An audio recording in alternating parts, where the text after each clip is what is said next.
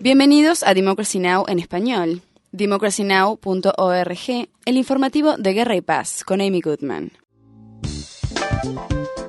Esta es la información más destacada de la semana. Un soldado estadounidense está detenido en Afganistán por supuestamente haber masacrado a 16 civiles afganos entre ellos muchas mujeres y niños. Se informó que el soldado abandonó su base el domingo y atacó civiles en dos localidades. Se informó que en uno de los pueblos recogió los cadáveres de 11 víctimas y los prendió fuego. Entre ellos se encontraban los cuerpos de cuatro niñas menores de 6 años.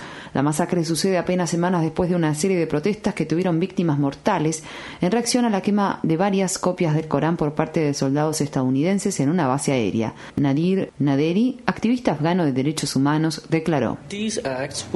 Estos actores sofocarán los esfuerzos de estabilización en Afganistán, pero además plantean serios cuestionamientos a la disciplina de las fuerzas que están en Afganistán y su operación. También les da más herramienta a los insurgentes al provocar a la gente en contra del gobierno afgano y sus socios internacionales. En la Casa Blanca, el presidente Obama fue entrevistado por los incidentes. Obama dijo en respuesta a qué impacto tiene la masacre en los planes de Estados Unidos en Afganistán.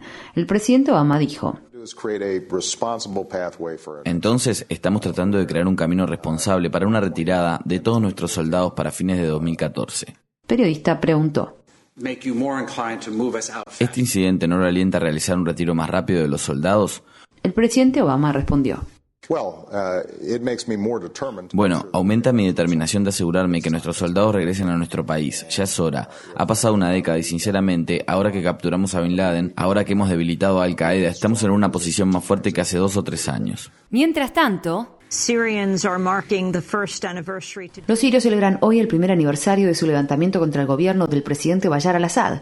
El aniversario coincide con una presión cada vez más fuerte de las fuerzas de Assad para reprimir las zonas de la oposición en el norte y sur del país. Las fuerzas del gobierno lanzaron nuevos ataques en las localidades de Idlib, que capturaron a los rebeldes esta semana, al igual que Deraa, el lugar donde se realizaron las primeras grandes protestas hace un año. El miércoles se informó que las fuerzas sirias dispararon con ametralladoras contra edificios en Deraa mientras realizaron realizaban redadas casa por casa. Se informó que las facciones israelíes y palestinas en la franja de Gaza acordaron un cese del fuego tras cuatro días de violencia a ambos lados de la frontera.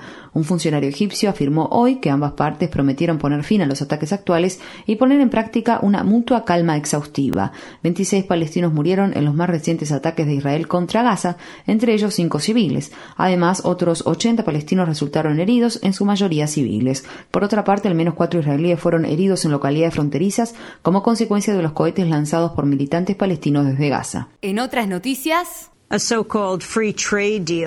el denominado Acuerdo de Libre Comercio entre Estados Unidos y Corea del Sur entró en vigencia tras su ratificación el año pasado. Este acuerdo es el mayor que firma Estados Unidos desde que suscribiera el Tratado de Libre Comercio de América del Norte con Canadá y México en 1994. Según Public Citizen, se prevé que el acuerdo genere una pérdida de 160.000 puestos de trabajo en Estados Unidos. Los granjeros y algunos trabajadores de Corea del Sur también se oponen, ya que según ellos amenaza su forma de vida. Al tiempo que el tratado entraba en vigor, centenares de personas se manifestaron en Seúl, la capital del país. Han Seong-boon dijo.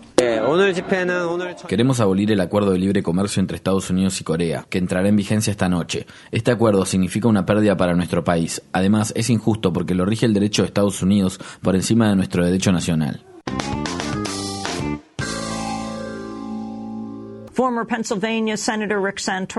El ex senador de Pensilvania, Rick Santorum, continúa afianzándose como el líder conservador republicano tras haber ganado dos primarias en los estados del sur profundo. El martes, Santorum ganó las primarias de Alabama y Mississippi tras vencer a Newt Gingrich y Mitt Romney. Rick Santorum afirmó. Competiremos en todos lados. Este es el momento en que los conservadores deben unir fuerzas. Ahora es el momento en que debemos asegurarnos que tenemos la mayor probabilidad de ganar esta elección y la mayor posibilidad de ganar la elección es nominar a un candidato conservador que pueda enfrentarse a Barack Obama en cualquier tema. Y por último,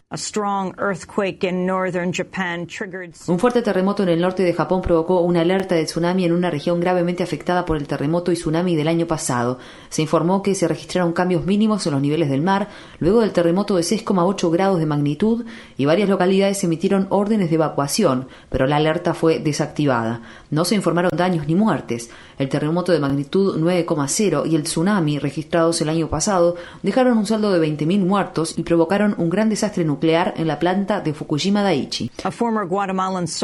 Un ex soldado guatemalteco fue condenado por la masacre en 1982 de más de 200 aldeanos perpetrada por un escuadrón de la muerte respaldado por Estados Unidos. Pedro Pimentel es el quinto soldado en ser condenado por la masacre de dos R's. Fue procesado tras ser deportado de Estados Unidos el año pasado. Para mayor información, visita nuestro sitio web www.democracynow.org barra es. Infórmate bien.